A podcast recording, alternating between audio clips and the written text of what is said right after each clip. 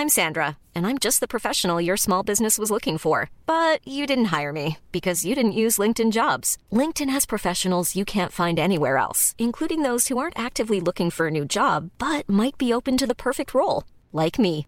In a given month, over 70% of LinkedIn users don't visit other leading job sites. So if you're not looking on LinkedIn, you'll miss out on great candidates like Sandra. Start hiring professionals like a professional. Post your free job on linkedin.com/people today.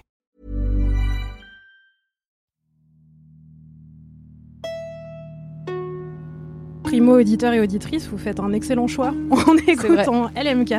J'ai un coussin chien, je déteste les chiens, mais. euh, Bah, Oh. J'adore les animaux, hein, euh, par ailleurs, ne m'insultez pas dans les commentaires. Mais bien sûr que si, Mimi, je fais ce que je veux, d'accord? Oui Je n'ai pas compris ce point dans le podcast. le kiff, kiff. Arrête de mettre ma chose préférée et la chose que je déteste le plus dans les mêmes phrases. Quoi? Quoi? Je pensais vraiment pas que ça allait arriver là, putain Mais ça va pas de me poser une question pareille. Bonsoir. Bonsoir, bon bon après-midi. après-midi. Bienvenue dans ce Laisse-moi kiffer numéro 171. Ouh, on se calme. Je suis donc Mimi, la rédac chef de Mademoiselle et l'animatrice de Laisse-moi kiffer, le meilleur podcast jusqu'à preuve du contraire, selon les mots immortels de Mehdi Maizi. Je suis entourée, comme à mon habitude, d'une team de choc que j'aime à vous présenter par des petits portraits chinois.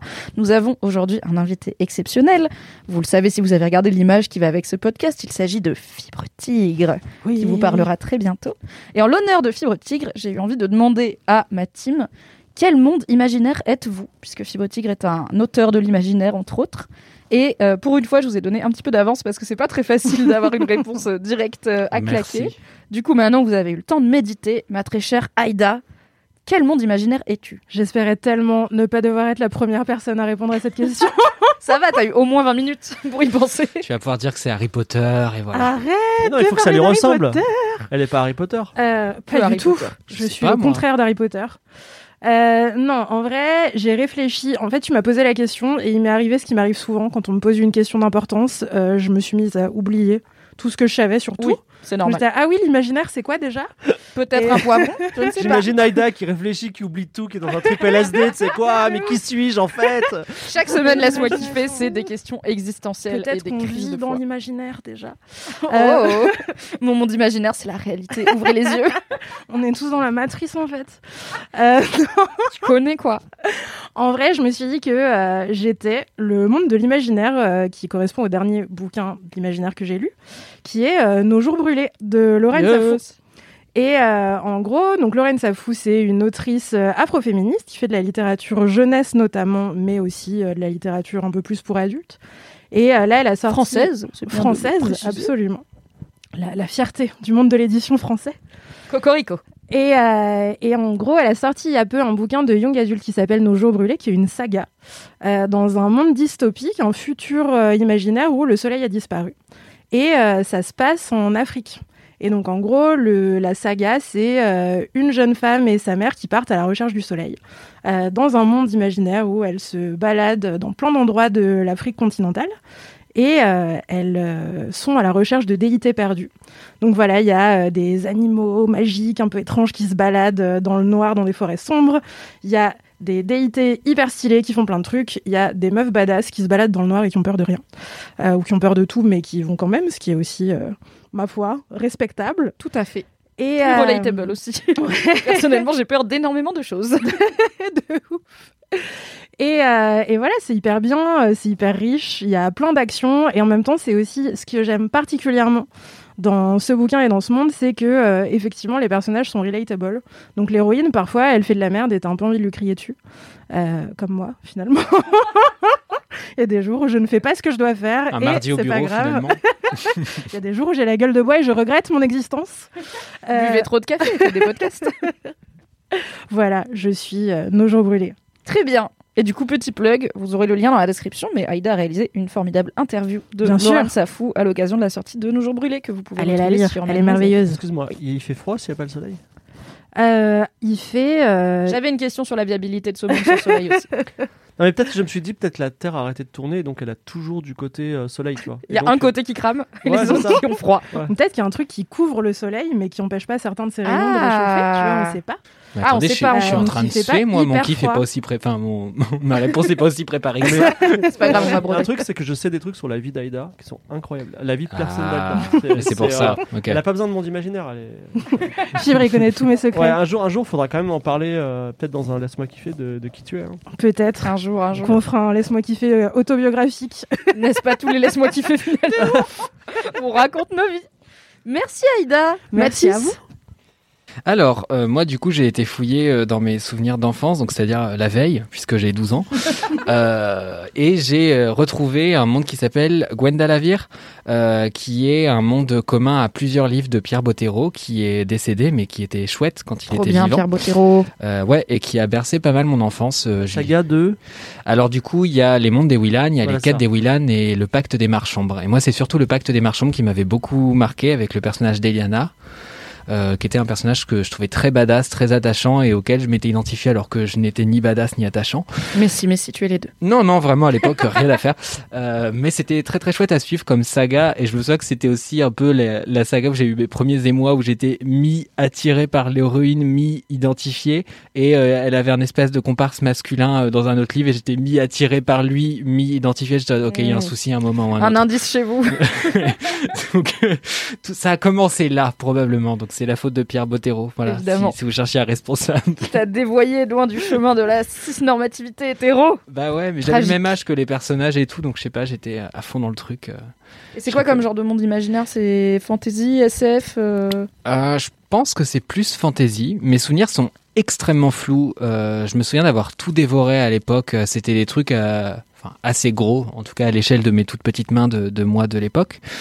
Euh, mais je me souviens que c'était un truc euh, avec euh, des espèces de formations pour devenir bah, justement marchambre. Et je me souviens plus en quoi ça consiste. hein. Globalement, il y a un bail de monter dans des arbres quelque part, se battre. voulais juste avoir un amoureux. On- et une voilà. amoureuse. Moi, je suis Et plutôt là-dedans. euh, ouais. Mon fantasy où on est juste sur des nuages, c'est ok. Eh bah, très bien. Vous irez lire euh, les bouquins de Pierre Bottero pour en savoir plus Oui. et aussi euh, pour lire des bons bouquins, car c'est quand même un grand monsieur, effectivement disparu trop tôt, mais qui a laissé plein d'œuvres cool avant. Donc c'est quand même cool. Fibre Tigre, est-ce que Euh, tu sais quel monde imaginaire tu es? Ouais, je- c'est vraiment, c'est arrivé tout de suite comme ça. Yes. Je savais que c'était une bonne question pour toi. Euh, Donc, euh, j'ai fait un jeu qui s'appelle Out There et j'ai écrit plein d'aventures. J'en ai écrit 300. C'est Et en fait, il y a une aventure qui est mal aimée, qui s'appelle la planète Caramel. Donc, en fait, vous savez que les planètes, elles sont faites en roche. Donc, par Alors, exemple, en... Contexte, Outzer c'est un jeu vidéo Ouais. d'exploration spatiale où euh, on doit gérer un vaisseau et se balader de planète en planète, Ouais. récupérer des ressources et parfois il y a des intrigues sur les planètes. Voilà, exactement. Contexte. Donc, les planètes, elles sont faites en cailloux. Ok? La physique 101 par. Fibre Voilà. Tigre. Des fois, une planète comme Jupiter, elle est plutôt faite en hydrogène. Et euh, mais en, en fait, une planète elle peut être faite en n'importe quoi. Et il y a par exemple une, une nébuleuse euh, qui est faite en, en alcool de framboise. Donc euh, c'est la réalité. Et euh, donc on a imaginé une planète qui est plausible, qui est faite en caramel. Donc c'est du sucre, peut-être une, une petite boule, de, une grosse boule de caramel. Et en du fait, coup, tu t'accroches si tu te poses dessus. et donc ouais, le, le héros il arrive et puis ça colle, tu vois, mais il dit Hum, c'est du caramel quand même, tu vois. Et Je veux manger le caramel spatial interdit. et, et en fait, ce c'est vraiment une, enfin, mon associé et tout le monde n'a pas, personne n'a aimé cette aventure. J'ai vraiment Oh. dit mais c'est n'importe quoi une planète en caramel, c'est pas possible, tu vois. Et effectivement, il y a que Bah, deux disons trois que le jeu est quand même plutôt sérieux et tout. Voilà. Donc il y a un côté un peu Willy Wonka Voilà, qui ça. arrive Mais pourquoi pas dans Interstellar quoi. Mais moi j'adore. Je suis C'est quoi les êtres vivants sur la planète Ah caramel non, mais il y a rien, il y a pas d'être vivant, il y a juste, euh, du, ça a juste une boule de. ca- C'est comme une, la lune, mais au lieu qu'il y ait de la, de la cendre, bah, il y, a, y a du caramel. Et voilà. Et donc je pense que je suis la planète caramel parce que je mange beaucoup de sucre, il y a beaucoup de sucre en moi, et voilà. Et je suis pas forcément bien aimé, tu vois. Je suis, euh, Tu es un personnage controversé je de suis, l'internet. Obligé de me défendre, tu vois, pour euh, dire mais mais cette planète caramel, elle a elle a de la valeur, tu vois. elle, elle vaut le coup euh, croquer dedans, tu vois. Voilà. Très bien, croquer dans Fibre Tigre, la planète caramel. Super. Eh bien, écoutez, pour ma part, euh, j'ai bien réfléchi à ma propre question. Euh, je voulais être la comté, évidemment, euh, la comté où vivent les hobbits dans Le Seigneur des Anneaux. Mais en vrai, je pense que ça reste, même pour moi, un peu trop répétitif, la vie dans la comté, parce qu'il y a vraiment un côté, on aime se faire chier et faire les mêmes choses tout le temps. Ouais. J'ai quand même besoin d'un peu de dynamisme et à la fin, euh, je vis dans le 11e arrondissement parisien et absolument pas à la campagne et je ne sais pas tenir un potager, donc je pense que je suis pas vraiment la compter, même si j'aimerais beaucoup y partir en week-end. Euh, du coup, je pense que je suis l'univers de À la croisée des mondes, qui est Oh. une trilogie jeunesse incroyable, écrite par Philip Pullman dans les années 90 et euh, traduite euh, best-seller mondial, adaptée en film bof et en télé-réalité un peu en série télé un peu moins En télé-réalité, ça Ce serait trop bien. mais c'est impossible car ça n'existe pas. Et la particularité de À la croisée des mondes, c'est que dans le monde où vit l'héroïne Lyra, tous les êtres humains naissent avec ce qu'on appelle un démon, euh, D-A-E-M-O-N, donc pas quelque chose de méchant, qui est une personnification de son âme sous la forme d'un animal qui parle. Et euh, c'est un animal dont on ne peut pas s'éloigner, qui fait partie de nous, mais qui est extérieur à nous, donc il peut grimper sur nous et tout, mais on peut pas aller très loin de lui, sinon ça nous, ça, ça, ça brise le cœur et on peut en mourir. Et euh, la particularité des démons, au-delà du fait d'être ton âme qui parle en forme d'animal, c'est que jusqu'à la puberté, ils peuvent changer de forme à volonté, donc prendre la forme de tout animal qu'ils veulent et des aptitudes qui vont avec, ils peuvent voler, ils peuvent nager. Et à la puberté, il, pre- il prend sa forme définitive qui représente aussi ta personnalité. Donc l'exemple classico du bouquin, c'est que les gens qui ont des personnalités plutôt serviles, plutôt... euh, qui veulent plaire à tout le monde, ils vont avoir un démon qui prend la forme d'un chien, parce que les chiens, ça marche plutôt comme ça. Et euh, donc c'est toute une réflexion sur euh, grandir, devenir adulte, choisir ses renoncer, tout ça. C'est des choses qui me parlent beaucoup. Euh, mon rêve depuis que j'ai 12 ans et que j'ai mis la main dessus, c'est d'avoir évidemment un démon. J'ai passé beaucoup de temps à réfléchir à qu'est-ce que ce serait comme animal. Je pense que ce serait un gros chat, évidemment, mais un gros chat un peu déter quand même. Et euh, vraiment, c'est euh, le, le rêve de ouf de- d'aller dans ce monde et de découvrir euh, ce C'est quand même un mon monde démon. très cruel. Ouais. Oui, c'est un monde. Bah, en fait, c'est un monde très cruel, mais pas pire que le nôtre. Donc, c'est un monde un peu euh, victorien, incertain. Sait un peu steampunk, pas très défini en termes de techno. Et euh, l'intrigue commence avec euh, les enfourneurs qui sont un gang qui kidnappe des enfants. On ne sait pas pourquoi. Et il y a des rumeurs d'expérimentation sur les enfants et leurs démons. Donc, effectivement, c'est un monde assez dark, mais bon, dans le monde réel, c'est pas comme s'il n'y avait pas des gens qui font du mal à des enfants aussi. Et il y a des trucs de passage d'un monde à l'autre. Il y a des parties de À la croisée des mondes qui se passent dans notre univers, où du coup, les gens sont horrifiés de se rendre compte qu'on n'a pas de démons et ils pensent qu'on est cassé parce qu'on n'a pas notre âme qui traîne avec nous et ils finissent par comprendre que nous, elle vit à l'intérieur. Et quand on passe dans le monde de Lyra, eh bien, on fait la connaissance de son démon et c'est mon rêve. Mais en attendant, j'ai une psy, c'est pas mal. Ça fait presque le même taf. Est-ce qu'on peut ajouter que tome 2 de cette trilogie, à un moment, ils sont dans une ville où il n'y a pas d'adultes. Oui. Et c'est, à mon avis, l'endroit le plus kiffant du monde entier, de toute la littérature. Moi, souvent, je me, je me pose et je me dis, j'aimerais bien être dans cette ville. Quoi. Ah, si t'as gaz. Euh, Bah, c'est en fait, c'est- je vois ce que tu veux dire. C'est sympa, c'est une en ville en bord de mer, il y a plus d'adultes. euh. Mais quand tu comprends pourquoi il y a plus d'adultes, c'est assez badant. Donc euh, Ouais, c'est à double tranchant. Il y a on côté kiffe. un peu Sa Majesté des mouches, tu vois. De... ouais, ouais. C'est marrant de pas traîner avec des adultes et au bout d'un moment t'es là. En fait, c'est bien quand des gens savent ce qu'il faut faire. Il y avait. Gone aussi avec ce principe-là qui était sorti et que j'avais lu. Je sais pas si vous voyez ce que c'est. Nope. C'était un truc pareil où il s'est retrouvé qu'avec, euh, je crois que c'était les moins de 15 ans. À l'époque, ça me paraissait très grand comme âge, donc je devais être jeune quand j'ai lu ça. Euh, mais c'est le truc où du jour au lendemain, en fait, tous les adultes disparaissent et en gros, euh, ils sont tous en flip parce qu'il y a des gosses qui ont genre euh, 14 ans, je sais pas, et genre 8 mois et qui sont un peu en mode ah et qu'est-ce qui arrive quand moi aussi j'ai 15 ans? Et en gros il y en a qui développent des espèces de pouvoirs là-dedans et ils sont leur ville est mise sous dôme en fait c'est un peu étrange et ils sont un peu bloqués là-dedans et en fait ça devient un truc de zinzin euh, au bout de je sais pas un an deux ans en fait ça- Ah bah ça- oui, j'imagine. puis c'est plus du tout des enfants et en fait euh, bah, tout le truc c'est de savoir si le truc va disparaître si les adultes sont morts s'ils sont de l'autre côté du dôme et en fait au tout dernier moment du livre et je spoil parce que Non, non, spoil pas, t'es fou. Oh. non, non, non, non, chut. Ah. Tu me dis que c'est mon podcast. Arrête. Spoil, tu vas Arrête pas de me Gun, on s'en fout. Ne spoil pas, on ne spoil pas dans Laisse-moi Spoil pas. Et tout à l'heure, tu dis, et la fin de Gun, c'est ça. Mais arrête de La phrase de fin du podcast. random, tu vois. En spoil. Anyway, avançons sur ce podcast. Ça fait un quart d'heure que nous parlons de tout sauf de nos kiffs. Merci colère. beaucoup pour ce portrait chinois. Merci beaucoup pour tous ces mondes imaginaires qui donnent très envie de les explorer. C'est l'heure de passer aux commentaires. Aïda, est-ce que tu as des commentaires? Euh... J'avais vraiment pas prévu de passer en premier sur quoi que ce soit aujourd'hui. Ah, Je fais mon commentaire. Vas-y, j'en ai un, mais je vais le retrouver. J'ai un commentaire de Manon Gigant, Guigan, Gigan, je ne sais pas, qui m'a envoyé, qui envoie sur Instagram. Yo l'équipe, je viens d'écouter l'épisode de la semaine et je voulais rebondir sur le kiff de Mimi. Mon kiff était une dégustation euh, de nourriture dans le noir animée par une personne malvoyante. Je suis dans la team malvoyante depuis un an et demi. La vie nous fait parfois de beaux cadeaux, MDR. J'ai fait tout mon processus de rééducation, ce qui veut dire en gros devenir autonome sans mourir, à Paris, et on ne m'a jamais parlé des boîtiers qui activent les passages piétons. Je me sens exclu ou bien j'ai pas encore débloqué le niveau nécessaire pour gravir les échelons dans la déficience visuelle vie. Cependant, vous saurez que sur les passages piétons, il y a des boîtiers jaunes. Sous ces boîtiers, il y a un bouton qui lance une horrible voix indiquant le nom de la rue qu'on s'apprête à traverser. Puis il fait de la musique quand c'est vert. Voilà, gros bisous tout le monde. Trop hâte d'aller tester le resto dans le noir car moi je vois quand même un peu.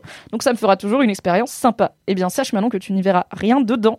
Et en fait, je pense, parce que du coup, on a parlé euh, dans l'épisode de comment euh, font les personnes malvoyantes dans l'espace public, puisqu'il y a aussi un rôle de pédagogie euh, de ces ateliers sur la vie des personnes malvoyantes et non-voyantes.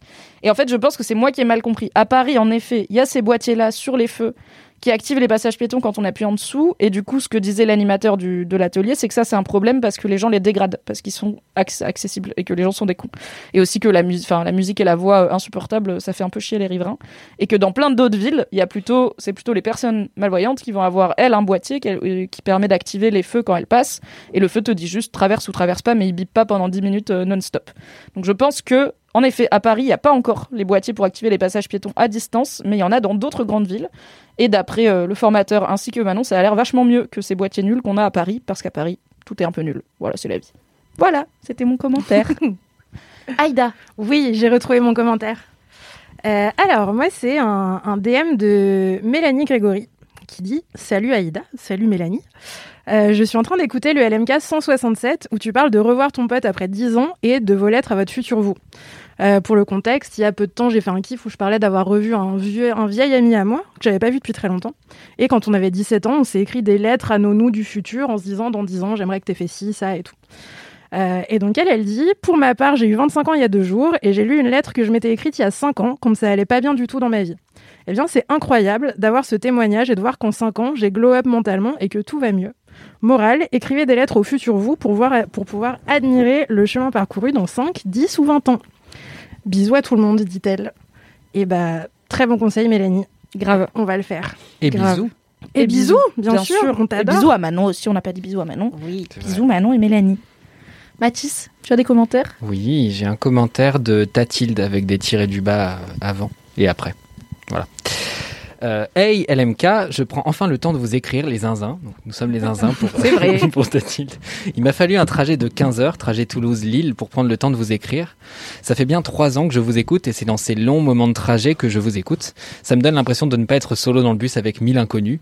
J'ai fait exprès de ne pas écouter les épisodes depuis un long moment pour pouvoir passer mon trajet en votre compagnie. Du coup, grosse dédicace à vous tous. Je vous love un max les zinzins. Continuez de nous faire rire. Kiss, je retourne à mon trajet. Il me reste encore 5h30 de trajet et plus que 3 LMK. Kiss, euh, smiley, euh, soleil, smiley fait. Voilà. C'est très précis. 15 heures Toulouse-Lille. Toulouse-Lille, Quelle mon Dieu. horreur. 15 heures, c'est en bagnole, c'est en, c'est en calèche, Non, c'est bah, c'est les flics bus. Ça prend un temps fou à chaque fois. Ah ouais, les cars. Bah ouais, c'est l'écart. Ouais. C'est l'écart. Hum, hum, hum. Bah courage, Tatilde. Peut-être Voilà. qu'elle n'est pas encore arrivée, du coup, on pense à elle. Quoi. Oui, bisous Mathilde. On espère que tu es arrivé à bon Vous port. voulez que j'invente un commentaire ou pas? Grave. Ah ouais, tu veux vas-y. improviser un commentaire euh, du style que les gens t'envoient? Bah attends, j'ouvre mon Instagram. Excusez-moi, c'est un silence. Le mec va lire un random DM. C'est ma passion. Ah, puis moi, je vais laisser le silence au montage. hein. Je, je mets un Ah bruit très de bien. vent. euh. Silence du c'est le moment de jamais de. C'est le moment jamais. Alors je sais pas si vous savez, mais hier il y a eu les euh, les meilleures euh, les parutions de Spotify. Oui, le Oui. Spotify Wrapped. J'ai beaucoup de. J'ai jamais ça sur mon Spotify, je sais pas ce qui se passe. euh, je, je tu ne payes le pas peut-être. Mais si, pourtant. Moi, j'écoute pas de musique, mais il y a un tuto pour y accéder. Alors, Gwendal, euh, Gwendal Coé, euh, salut les LMK, je kiffe trop. Grâce à LMK, je suis allé voir le Darty pour en savoir, pour en, pour en plus sortir avec une cafetière. Je dis merci LMK. Voilà. Merci Darty. hein. Darty qui est, pour celles et ceux qui ne sont pas dans le Fibre Tigre Cinématique Universe, Darty est le partenaire de Game of Roll, non pas Mademoiselle, mais de Game of Roll euh, Classico qui est diffusé sur la chaîne Twitch de Mister MV. Et pour cette saison, Darty est le partenaire. Et du coup, si on va à Darty et qu'on parle de Game of Roll, il peut arriver des bricoles. Non, il peut, il peut rien arriver. Simplement, les gens. euh, merci Gwendal pour ta cafetière. euh, voilà, c'est tout. Merci pour la cafetière. Après, il était question que notre phrase de fin soit assez darty mon kikif, mais personne n'a accepté. Donc, euh, Bah, surtout tant que Darty ne sponsorise pas, laisse-moi kiffer. Euh, non, quand même. c'est hein, une idée qui est posée là. Voilà. Eh bien, elle est là. On en parlera à Darty, avec qui on peut avoir un contact facile grâce à Fibre Ah bah, Tigre, voulez, je vous les présente, oui. On faudra, expliquer à LMK parce que déjà avec Game of Thrones on a eu beaucoup de mal donc. euh, C'est très dur d'expliquer à LMK, hein, vraiment. Euh, J'ai une petite anecdote sur Darty, c'est que moi, on, on les- on l'appelait partenaire Senpai, ok Et évidemment, euh, enfin, ils nous ont entendu dire ça, et ils savaient pas ce que c'était senpai. Et les gens, ils ont fait une réunion euh, PowerPoint, explication de senpai. Il y a un Ça me même. bute. Bah oui, parce qu'en fait, parce qu'en fait, la blague de senpai, c'est Notice Me Senpai, qui a un mème. Donc il faut savoir ce que c'est qu'un mème aussi. Genre, les gens qui sont. Il faut savoir ce que ça veut dire senpai en japonais. Il faut savoir que les nerds, ils aiment bien les trucs japonais. Il faut que savoir ce le que c'est Japon un mème. quel, est, quel est ce pays finalement Slide 157. Non, mais tu vois, ils sont allés, euh, we, we need to go deeper, tu vois. Et donc nous, on dit, tout eh, Darty. Senpai, tu vois. Et en fait, en vrai, c'est compliqué quand t'es pas dans le délire. Donc voilà. Essayez un jour d'expliquer ce que c'est que le mème d'Arty Senpai à vos parents, par exemple. Ça devrait être une belle aventure. Pour continuer dans ces rendez-vous incontournables de Laisse-moi kiffer, nous avons une anecdote de star envoyée par euh, Lily of the Valley, avec un L à la fin, euh, qui nous raconte une anecdote de star très bof, sur une star très bof aussi. Vous allez Les meilleurs. Coucou, je me permets de vous écrire pour vous raconter une anecdote très bof de star. J'ai rencontré Dodo la Saumure. Pour rappel, c'est un proxénète impliqué notamment dans l'affaire DSK. Contexte, big up Mimi. Big up. Je suis étudiante en graphisme à Saint-Luc-Tournai et un prof de typo nous a emmené voir une super idée de théâtre sur la prostitution. J'aurais pu en faire un gros kiff. À la fin, on avait un temps d'échange pour poser des questions et un monsieur très gênant, une main sur les testicules et l'autre sur le siège d'à côté, a pris plusieurs fois la parole, notamment pour râler sur l'interdiction de la prostitution en Belgique et sur ses trois procès en cours. Plus il parlait, plus les chuchotements augmentaient. J'ai alors compris que c'était Dodo la S et non le S parce que c'est un monsieur très malaisant. Voilà, j'ai partagé mon oxygène pendant deux heures avec Dodo la Saumure et je pense que je ne ferai jamais mieux comme anecdote de star. Des bisous. Mais attends, mais Dodo la Saumure, c'est une vraie personne. C'est une vraie personne qui, euh, Carlton de Lille, euh, prostitution, C'est le fournisseur de DSK, euh, hein. Voilà, c'est le fournisseur de euh, personnes pour les parties fines. euh. Mais moi, vraiment, si tout fine. ce temps, j'ai entendu son blaze et j'étais là, ouais, ça doit être un sketch. euh, où Alors il a un nom perso de pas de patrouille, c'est clair. C'est comme euh, Brigitte Barjot, quoi. T'y crois pas au début et puis après Oui, tu fais voilà. ah, ah ouais, en fait, si, il y a donc, en quelqu'un fait, cette qui. personne existe. Tout à fait. Et elle a l'air euh, charmante, ma foi, au demeurant. Merci Lily of the. Valley pour cette anecdote de star. Et c'est l'heure du message. Boubou. Du message. Ré. Du message. Bourré. Rappelons que l'abus d'alcool est dangereux pour la santé, à consommer avec modération. Et voilà, c'est parfait. Et hum, j'ai dû attendre avant de finir de mâcher mon porridge parce que ben, je mange du porridge avant de, man- avant de dormir parce que je veux pas être euh, euh, hangover tomorrow parce qu'en fait euh, j'habite en Suède. Bon en fait aujourd'hui je voulais je voulais écrire un message à Paul Podcast. Que 5 étoiles laisse-moi kiffer. Et hum, pour dire que oh il y a quelqu'un qui marche dans l'appartement. Et juste pour dire que en fait j'écoute Apple Podcast. Non j'écoute j'écoute laisse-moi kiffer alors que le dernier épisode avec Jean-Paul Sartre non Jean-Paul Sartre c'est pas lui. Damien quelque chose Et, Damien euh, Sargue. Ouais, j'ai écouté ça. Et, euh, alors que j'étais en train de faire euh, modèle dans une école d'art nue. Et euh, ça m'a beaucoup fait rire parce que je me suis dit, euh, ça c'est bien une euh, situation de LM kiffeuse d'être.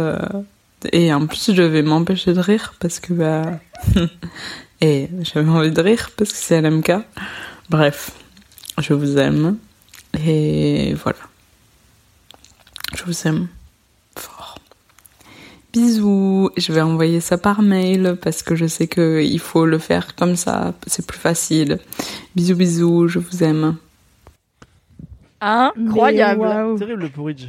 Le- vraiment, le porridge, c'est vraiment le, le, dé- le déclic fonce dalle quand t'es éclaté, tu sais que t'as trop bu et tu te dis faut que j'éponge et tu manges vraiment n'importe quoi parce que manger du porridge en retour de soirée et alors en Suède je sais pas comment on picole mais dans ma tête on picole fort.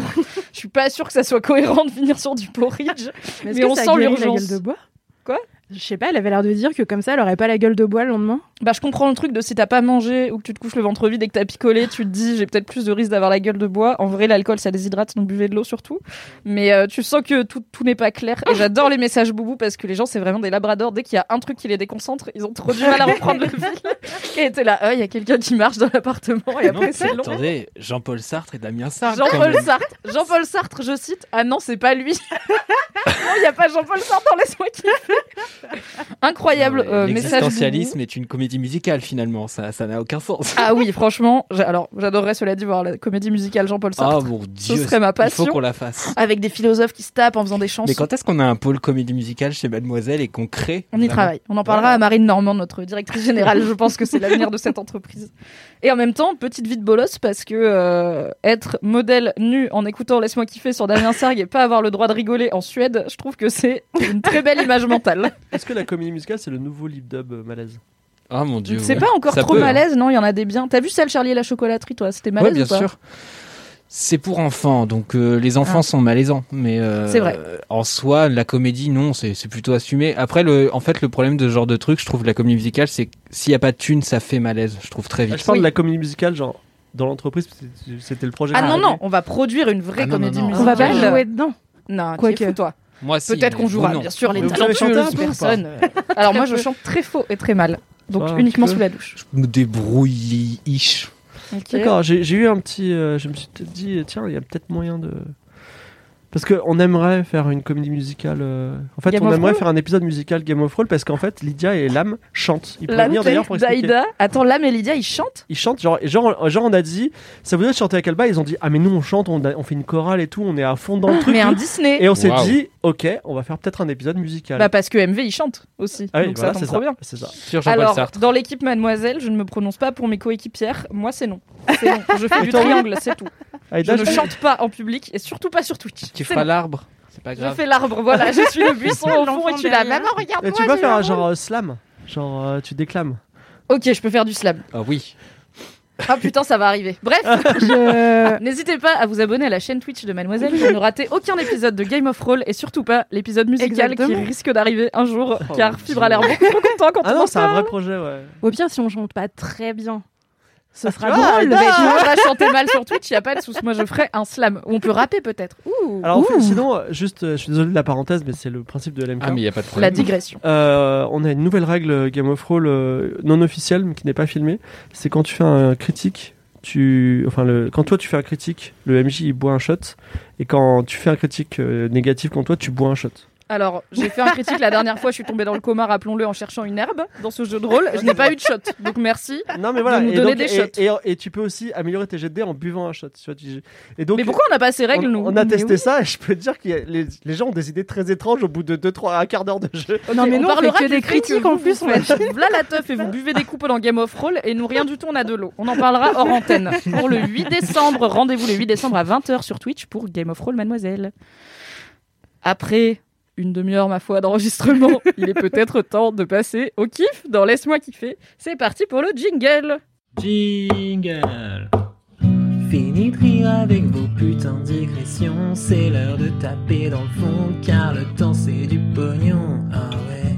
Fini de rire et de dire des trucs au pif. C'est l'heure de lâcher vos kiffs. C'est l'heure de cracher vos kiffs. C'est maintenant. C'est l'heure, c'est l'heure, c'est l'heure de lâcher vos kiffs pour en faire des mêmes en gif. C'est l'heure, c'est l'heure, c'est l'heure, c'est l'heure de lâcher vos kiffs et de se détendre du sif. Ah ouais. Waouh Merci Merci, Valentin, Valentin. Cédric. Mathis, quel est ton kiff cette semaine? Oui, bah après une intro comme ça, moi j'avais tout donné, donc je ne sais Let's pas go. si j'ai encore assez d'énergie. Euh, lundi soir, j'ai été au cinéma. Euh, donc vous me direz jusque-là, c'est pas tellement un événement, mais j'y ai été sur invitation. Et là, c'est un événement euh, déjà à mon échelle. Parce qu'en fait, il y a quelqu'un que j'ai interviewé il y a longtemps, qui est Jay Desadelph, qui est un drag king que j'aime beaucoup. Et je me suis intéressé à son travail à l'époque pour une pige. Et en fait, euh, bon, c'était très bien entendu. L'article était super intéressant. C'était vraiment le, le genre d'interview que vous faites. Et après, c'est super difficile de couper et de vous dire merde, il faut se restreindre à un certain nombre de citations et pas 14 par exemple. Euh, et en fait, euh, du coup, euh, Jay Desadelph a joué dans un court métrage dont j'ai entendu parler pas mal parce qu'en fait, il a été au Festival de Cannes, il était dans des dans différentes sélections. Donc, il y a eu la, sélection de la Ciné Fondation, il y a, il y a eu la Queer Palm, euh, il y a eu aussi un prix au Champs Élysées Festival. Et là, du coup, il y avait le festival Chéri Chéri à Paris qui s'intéresse donc à la culture LGBT et du coup au film LGBT QIA. Et donc il y a ce court métrage King Max euh, qui est réalisé par Adèle Vincenti Crasson, qui dure euh, une vingtaine de minutes, qu'on m'a invité à aller voir. Et en fait il y avait plein d'autres courts métrages, donc ça m'a permis de découvrir plein de choses différentes, ce qui était très très chouette. Euh, le thème de la soirée globalement plus ou moins proche, mais c'était autour du drag, donc que ce soit King, Queen. Euh, et voilà, c'était un court métrage vraiment très touchant avec un personnage principal en gros qui s'appelle euh, Maximilienne, qui est joué par Julie Furton, qui est en gros une jeune femme dans une famille euh, un peu tradie où on sent qu'elle est pas très à l'aise et elle est pas, elle est en questionnement sur son genre. On la voit face au miroir, euh, vraiment euh, se sentir vraiment très mal dans son corps, dans sa peau et en fait. En se baladant euh, un peu au hasard euh, pour prendre l'air euh, dehors, elle tombe sur des drag queens, elle les suit et en fait elle se retrouve dans un club où il y a du drag king et bah on la king pour la première fois. Et voilà c'est un peu l'évolution de ce personnage ce que je trouve très très beau parce qu'il y a vraiment un truc qui se passe on en avait beaucoup parlé dans l'interview avec Zadelf Euh, il y a quelque chose qui se passe dans ton regard quand tu te vois pour la première fois en king en fait quand tu t'imagines en homme Euh, Oui, donc peut-être les drag queens, ça commence à être euh, connu, mais euh, les drag kings peut-être moins. Du coup, alors maybe pour un contexte. contexte euh, pour celles et ceux qui n'ont qui n'ont pas autant entendu parler des drag kings que des Ouais. drag queens. Alors, le drag king est beaucoup moins connu en effet que le drag queen. Bah, si vous avez compris ce que c'est qu'une drag queen, donc c'est-à-dire quelqu'un qui va venir performer le, le genre féminin sur scène, bah, vous avez compris à peu près l'essentiel du drag king, c'est-à-dire quelqu'un qui vient performer le genre masculin. Ce qui est intéressant avec le drag king, particulièrement par rapport au queen, c'est qu'on a Autant on n'a aucun mal à penser euh, la féminité comme une performance avec le maquillage, les tenues, où on va mettre euh, Les des talons, les de- paillettes. Voilà, exactement. Alors que les hommes, on va avoir l'impression qu'il faut en faire le moins possible. Et c'est d'ailleurs la, la ligne éditoriale de certains drag kings qui se disent bah moi je vais arriver, je vais vraiment faire le mec et je vais rien faire. En J'ai mis un jean t-shirt, je suis sur scène. exactement Voilà, ça. ça suffit. Et puis t'en as d'autres qui le jouent avec des influences beaucoup plus burlesques. Bah, c'est le cas de Thomas Occhio typiquement, qui est d'ailleurs dans, dans le court métrage et qui est un des drag kings euh, assez connus en France. Euh, mais voilà, ça peut être plein de gens. Ça peut être parfois des, des femmes cis euh, qui vont jouer des, des, kings, mais ça peut aussi être des hommes. Ça peut, enfin. Oui, Ah, l'idée c'est la performance Ouais, du genre, c'est ça qui souvent compte. par des gens qui ne sont pas de ce genre-là. Genre par exemple les drag Souvent. queens, c'est en majorité des hommes, Euh, Ouais. mais pas pas forcément. On Ouais. peut avoir des personnes trans, des personnes non binaires et des femmes qui sont drag queens et qui juste si moi je faisais un spectacle de drag queen, je, je surjouerais de ouf la féminité. Ça resterait une performance quand bien même je suis une femme. Exactement. Et ce qui est intéressant, c'est qu'il y a beaucoup de gens qui passent par le king et le queen euh, parce qu'ils sont en questionnement de genre et le fait de camper certaines normes. euh, Il y a des gens qui réalisent à quel point ils peuvent être plus à l'aise dans une performance qu'une autre. C'est-à-dire, euh, je sais pas si moi demain je, fais du drag queen ou du drag king et que je me sens particulièrement à l'aise dans un personnage, je me dis peut-être que je peux adopter telle caractéristique de ce personnage dans ma vie et ça m'aidera à être plus confiant ou à me sentir plus en adéquation avec euh, bah, la façon dont j'ai envie que les gens me regardent, par exemple. Et donc il y a beaucoup de gens qui passent par ça et je trouvais que le court métrage le montrait avec beaucoup de subtilité. C'était, il y avait assez peu de dialogue parce que comme ça se passe dans une soirée, vous avez juste beaucoup de musique, notamment du Kid Smile, euh, si ma mémoire est bonne, ce qui est toujours une bonne nouvelle. Tout à fait. Euh, et donc voilà, j'avais trouvé ça très beau et en fait ça enchaînait avec un court métrage complètement zinzin. Euh, moi j'avais dans ma tête je me suis dit je pense que je vais aimer King Max et ce sera mon kiff. Et en fait bon bah j'ai un kiff derrière un kiff. Je vous avais dit, on en parlait en off avant que Mathis avait préparé un double kiff en Je vois que je viens, des gens trichent. Mhm. Oui, excusez-moi, bonsoir. euh, et ce deuxième court métrage, ça s'appelle Les démons de Dorothy et c'est zinzin, mais c'est complètement barjo. This is Dorothy. Dorothy's not the coolest girl in town, nor the cleanest. but she's really nice. She's completely obsessed with old actresses and big boobies, and she puts them in all of her movies. But tonight, her producer will destroy her dreams. Instead of shooting her lesbian horror comedy drama revolutionary film, she has to make more uh, mainstream pictures. Dorothy is completely devastated, and her demons take advantage to come end her. Be careful, Dorothy! She will live a terrifying journey. Meet ugly demons, pretty demons, and even pretty ugly demons. Euh, c'est un court métrage de 28 minutes euh, réalisé par Alexis Langlois, qui en gros, euh, enfin, ça a commencé, mais déjà c'est rock'n'roll. Enfin, c'est un espèce d'écran euh, avec un rose vraiment bonbon qui s'affiche et t'as un logo kitsch as fuck où ça marque les bikeuses amoureuses. Donc déjà tu te dis qu'est-ce que c'est que cette connerie? Et en fait sur un espèce de fond un, un peu rose pâle, euh, t'as deux bikeuses qui arrivent et tout sur une moto euh, rose, c'est bling as fuck. Et elles enlèvent leur casque et euh, tu vois deux meufs complètement botoxées et tout avec des seins énormes à la Lolo Ferrari qui s'embrassent et il y en a une qui sort une tête du vagin de l'autre et sur cette tête sur le c'est un homme. Et sur le front de cet homme c'est marqué suppôt du patriarcat et le balance dans la flotte tu fais qu'est-ce que c'est que ce début de truc Ça a l'air d'être départ. donc tu vois ce truc qui commence, qu'est-ce que qu'est-ce que c'est que cette connerie? Donc tu te rassois, tu voilà. Et en fait, euh, après ça devient un peu plus méta parce qu'il coupe net le truc et on se retrouve dans la chambre de la réalisatrice qui arrive pas à écrire son histoire et qui a une espèce de Oh là là, mise productrice- en abîme. Oh là là là là. oui, Une productrice qui ne veut pas financer son truc parce que c'est trop queer à chaque fois et les financeurs veulent quelque chose d'un peu plus euh, édulcoré, un peu plus hétéro finalement. Et euh, dans le court métrage, il y a aussi la mère euh, du, de la réalisatrice qui est très présente et qui est jouée par Lio, ce qui n'a aucun sens. Lio, la chanteuse. Lio la chanteuse. Voilà, Featuring avec Tequila Tex, bien sûr. absolument. Et donc ça n'a aucun sens et euh, j'avais trouvé ça extrêmement bien fait parce que du coup il y a un truc très fantastique qui est très assumé. Ça fait pas du tout de cheap parce que je pense qu'il y a du budget derrière. Et euh, Ah, il y a fait- Lio déjà. oui. Et il travaille avec des masques, euh, enfin avec du latex et tout, et du coup il y a des choses absolument euh, monstrueuses. Je veux pas spoiler, en parler plus. Sachez qu'il est Tout visible comme sur Arte. Gone, on ne va pas spoiler. On verra pour Gone. Et, euh... et à la fin, les adultes ils découvrent qu'en fait leur et donc ça s'appelle Les démons de Dorothy et vous pouvez le retrouver sur Arte. Et pour King Max, euh, quand ce sera visible quelque part, et ben je vous le ferai suivre d'une manière ou d'une autre. Voilà. Très bien, on l'ajoutera dans les notes du podcast quand ce Tout sera dispo quelque part. Absolument. Il y en a déjà un sur deux qui est dispo, donc c'est un kiff honnête. C'est déjà un ça. double kiff, Eh, mais un double kiff honnête. Voilà, absolument. Merci Mathis, ça a l'air très cool. Avec plaisir. tout ça, et euh, ça fait très longtemps que j'ai pas vu. Ça m'a rappelé que fut un temps, je, je voyais beaucoup de courts-métrages, Mm. notamment parce qu'au lycée j'ai fait option cinéma et que du coup il y avait beaucoup de cinéma d'arrêt d'essai avec des courts-métrages qui passaient euh, avant les films ou même des séances 100% courts-métrages. Et en fait, c'est. C'est toujours compliqué d'intéresser les gens au court métrage parce qu'il y a ce côté, c'est pas des vrais films, c'est assez court, mais c'est par là que passent tout, quasiment tous les réalisateurs et réalisatrices. Et il y a des jolies choses qui se font dans du format court, donc ça me donne un peu envie de m'y remettre. Oui.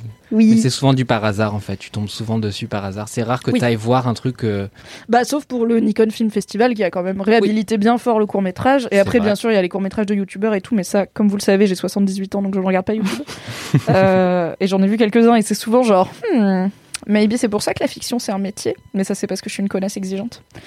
Du coup, j'irai voir sur Arte. Non, mais c'est pas toujours. T'en as trop dit ou pas assez là Donne des noms. Non, mais j'ai même pas dit non, mais juste. Des fois, il y a des youtubeurs qui se lancent dans la fiction d'une façon ou d'une autre, et c'est pas toujours très bien parce que c'est une première fois, c'est pas leur métier à la base. Donc, Not la all YouTuber. Le premier pancake n'est pas toujours réussi, mais not all youtubeurs, il y en a pour qui ça Absolument. fonctionne très bien. Que je ne citerai pas car je ne les connais pas, mais il y en a sûrement. Qu'est-ce qu'il y a? Il y a Fibrotique qui me fait regarder Non, j'ajouterais qu'effectivement le premier pancake et même les dix premiers sont souvent ratés et que euh, n'en veuillez pas à votre éditeur qui vous refuse votre manuscrit parce que il pourrait l'accepter Et ce serait pire. et dans 10 ans vous direz putain mais j'ai publié cette merde et vous seriez à la recherche de tous les exemplaires pour les détruire. Voilà. Est-ce que du vécu, veux-tu passer un appel pour Non, mais parfois, le je- premier livre de Fibrotique non mais euh, alors euh, je- parce que en fait euh, Aïda a dit euh, moi je parlais à ma moi-même d'il y a, d'il y a 5 ans et, euh, et en vrai moi il y a 10 ans j'étais un sale con quoi donc euh, je suis très content d'a- Je t'aimais déjà bien, mais t'es plus apaisé maintenant. Ouais, ouais, ouais. J'ai, euh, j'ai, enfin, m- même, euh, enfin, je me sens pas très bon de, de 5 ans, 5 ans ou de 3 ans, 3 ans, donc je suis très content en fait. euh, euh, Enfin, voilà, qu'il y ait des tas de choses qui n'aient pas marché, qui est, enfin, que le, le- comment dire, que je doive me battre pour vendre mes, mes, mes sujets. Voilà, Et tes planètes en caramel. exactement. Mais t'as pas peur en pensant à des trucs comme ça de dire que du coup, ce que tu fais maintenant, que tu Mm. penses être euh, de qualité Ah, mais comparé à ce que tu faisais il y a 10 ans, tu le détestes dans 10 ans. Mais d'ailleurs, je me dis, si le jour où je me trouve euh, meilleur, c'est que j'ai baissé en niveau. Euh, Si je me trouve, si je dis ah putain, mais il y a 3 ans j'étais trop bon, c'est que en fait je suis en train de baisser en niveau et c'est plutôt bon signe que je dise bon j'étais quand même un petit con immature euh, sans aucun talent il y a 3 ans. Ça fait que j'ai un peu. euh, C'est un peu virulent quand même. Ouais, mais au moins ça veut dire que j'ai un peu, C'est euh, j'ai un peu hein. gagné, en- j'ai un peu gagné en. Non, mais il y a 10 ans, ouais, j'étais vraiment à la ramasse. Mais c'est pour ça que les gens de l'Académie française sont les meilleures personnes finalement. Ils Parce ont tellement appris, se sont perfectionnés, bonifiés comme le vin, Finkelkraut. Euh, J'arrive même pas à être quoi. sarcastique sur l'Académie française. J'ai juste envie de faire bah, bah dans le En fait, euh, souvent les gens ils disent euh, c'est quoi le secret pour réussir en fiction? En vrai, quand t'as 40 ans, j'ai 40 ans, Écoutez bien, c'est le secret de Fibre Je l'ai Tigre déjà dit à en dernière MK, j'ai qu'un secret. Je vais, je vais rajou- je vais mettre un jingle à devant, je suis 40 ans, t'es meilleur qu'à 30 ans et t'es plus cool qu'à 50 ans. Tu vois c'est vraiment le sweet spot. C'est-à-dire qu'à 50 ans, tu commences à être ringard, tu commences à être fillon. euh, tu vois, c'est ces gens-là un peu vieux. Tu vois, euh, un mec de 50 T'es ans, il peut boomer. pas, il peut pas dire, hey, ma dernière vidéo YouTube. Là, je peux encore. C'est la dernière moment dans ma vie où je peux dire, allez sur mon compte YouTube. Tu vois, Sans que ce soit trop gênant Ouais. pour tout le monde. voilà, c'est ça. Je crois Et qu'Orelsan encore- a 40 ans. hein. Quoi Je crois qu'Orelsan n'a pas loin de 40 ans. hein. Oui, il a et il fait une vanne dans son. Alors je sais plus si c'est Ouais. dans le docu ou dans son album, genre euh, Scred aime pas qu'ils disent qu'il a quasiment 40 ans parce que c'est pas très Scred. Ouais. Mais bon, c'est la vie, hein. il est cadra, il habite à Caen, il va faire des enfants, on est ravis pour lui. Merci Mm. Mathis pour ce kiff. Avec plaisir. Fibre Tigre, notre Ouais. invité exceptionnel, la guest star de cet épisode. Quel est ton kiff? Alors, il y a 5 ans, on était organisé autour d'un podcast qui a disparu pour des raisons euh, sinistres, qui s'appelait Studio 404. C'était super. Retrouvez dans la description une interview de Lamua qui parlait de Studio 404 en 2012 sur Mademoiselle. Voilà, avant qu'on explose en vol. C'était mon premier podcast de toute ma vie. l'âme, il a eu ce projet. Enfin, moi, quand on a monté une société, parce que Studio 404 est un podcast qui fonctionnait avant tous les autres podcasts. C'était un peu le, le podcast primordial. En vrai, ouais. hein. C'est le premier qui a eu, euh, par exemple, un sponsor historiquement en France. C'était Matelas Casper, qu'on vous salue. Et euh, on a commencé à avoir de la thune. Et moi, je me suis dit, yes, on va être riche. euh, je vais m'acheter une voiture, je suis content. et là, Mytho. et là, là m'a dit, il a dit quelque chose qui m'a rendu en colère, mais, mais, mais il avait raison, évidemment. Il a dit, tu sais quoi, cet argent, on va le kiffer. Laisse-moi kiffer. Il a dit, on kiffe l'argent, on n'est pas là pour le gagner. Parce qu'on gagnera jamais suffisamment d'argent avec le podcast pour en vivre. Donc, comme on ne peut pas. Est-ce qu'en en vivre- 2021, tu te dis pas, avec le recul, on aurait grave pu. Enfin, je Ah connais non, des non, gens qui vivent du podcast, tu vois. Ouais, alors en fait, Qui bah, par exemple, un mec, Laurent, un, par mec, un mec comme Patrick Béja, il fait du podcast toute la journée. Genre, il fait 5 heures de podcast par jour. Il en vit. Le Cozy Corner, ils en vivent aussi, mais euh, voilà, ou 2 heures de perdu, mais c'est des exceptions. Après, c'est compliqué de vivre du podcast. deux heures de perdu, ils ont des, ils ont des métiers. C'est pas leur métier. Oui, en plus, tu vois. Mais euh, bon, ils pourraient. Mais euh, en fait, les gens qui, les sociétés qui vivent du podcast, on peut en parler. Font beaucoup de marques blanches. C'est pas, pas très jojo, quoi. C'est pas, c'est pas. Oui, du- oui, ils font des trucs Demain, pour en fait, laisse-moi kiffer euh, Darty serait moins kiffant parce que vous direz, hey, j'ai kiffé ma lessiveuse, voilà. Donc, euh, On adore Darty, évidemment. voilà. Donc, euh, donc voilà, il a dit, avec cet argent, on va l'utiliser pour kiffer. Et plus précisément, et là, c'était affreux pour moi, il a dit, on va faire des camps déconnectés, c'est-à-dire qu'on va partir en colonie de vacances sans aucun matériel informatique, sans montre, sans rien, pendant trois jours. Mais combien ah, J'allais dire combien d'heures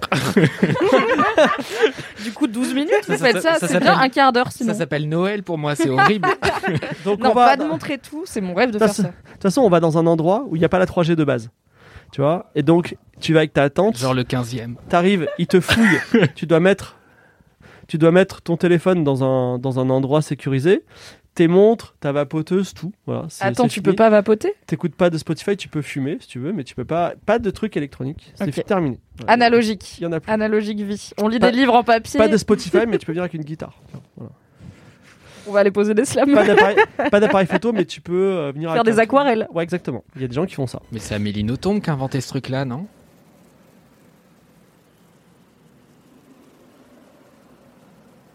C'est des gens avec des chapeaux en tout cas.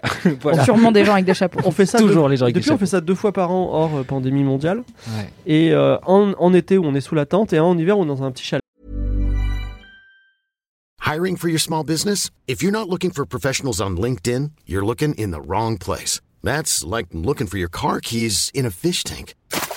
LinkedIn helps you hire professionals you can't find anywhere else, even those who aren't actively searching for a new job but might be open to the perfect role. In a given month, over 70% of LinkedIn users don't even visit other leading job sites. So start looking in the right place. With LinkedIn, you can hire professionals like a professional. Post your free job on linkedin.com/people slash people today.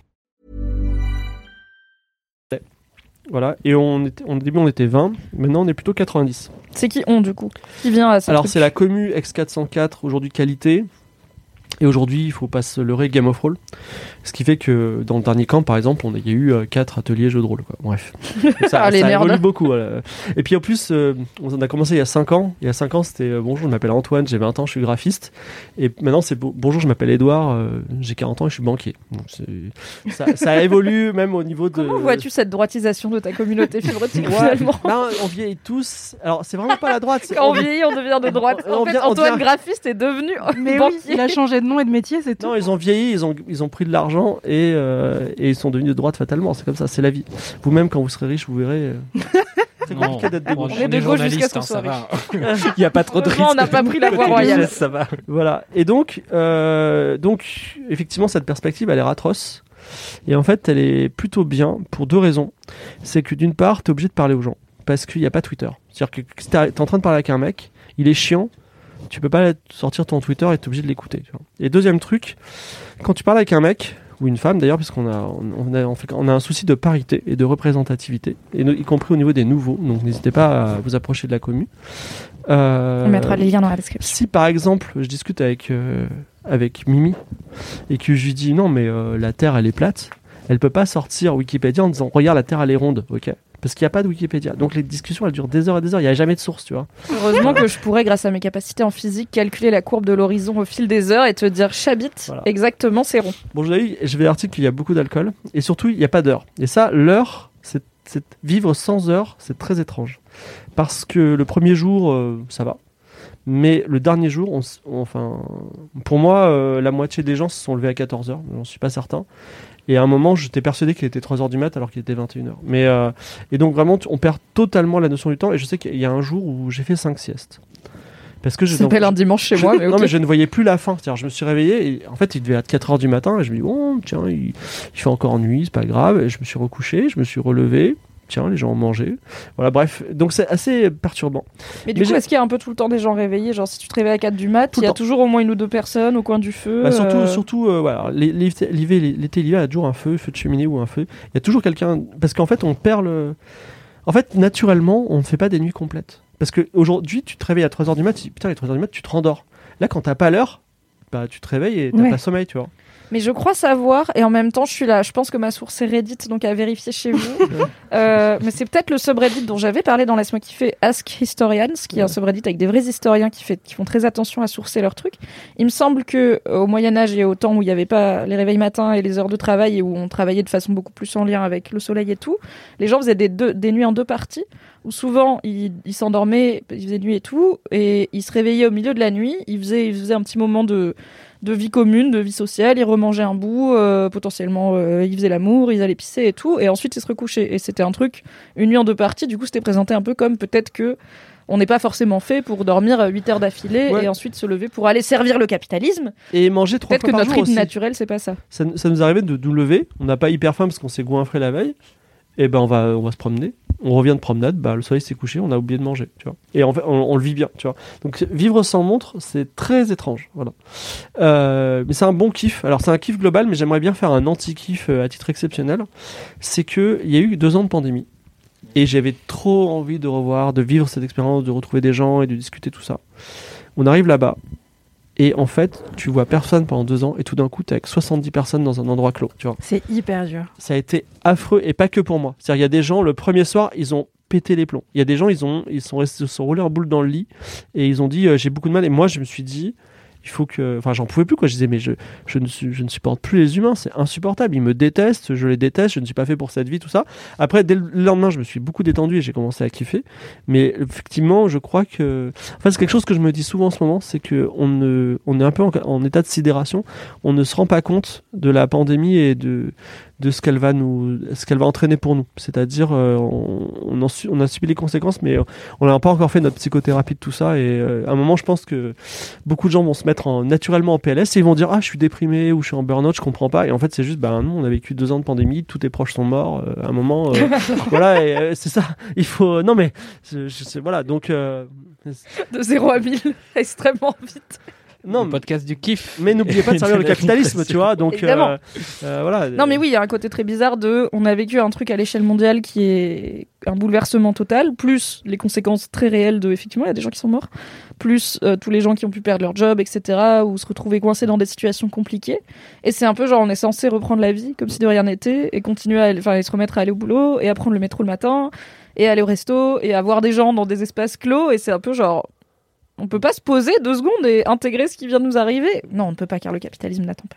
Mais le fromage de chèvre existe. Voilà, donc si vous alliez mal à ce stade vrai. du podcast, rappelez-vous, le fromage de chèvre existe. Voilà. Tout à fait. Dernier point sur le camp, euh, sur les, la vie amoureuse, on va dire. Ça se chope Il y a des couples qui se forment, des couples durables. Voilà. Moi, je suis là, ça se chope. Et est là. L'amour existe, d'accord. voilà, donc c'est ça. Mais il y a beaucoup de gens aussi, comme moi d'ailleurs, euh, et je salue ma femme au passage, que j'aime beaucoup, qui vont en demi-couple. Alors ça veut pas dire que. euh, Ce qui se passe au camp reste au camp. non, alors ça c'est ce qu'on dit, mais ça veut pas dire que. Voilà. Mais c'est vrai que euh, tu vas rencontrer des gens. Mhm. Tu vas rencontrer des gens. Et si tu es avec une personne de ta famille, c'est compliqué parce que tu, vas, tu as tendance à rester avec ta personne dans laquelle tu très proche. Et du coup, l'expérience est moins forte. Mais, euh, et puis il y a les gens qui, qui vont seuls et puis ils rencontrent l'amour euh, d'une façon ou d'une autre. Alors je dis pas que ça arrive, qu'il y a 10 couples qui se forment par camp, mais ça arrive une ou deux fois et nous on est assez contents.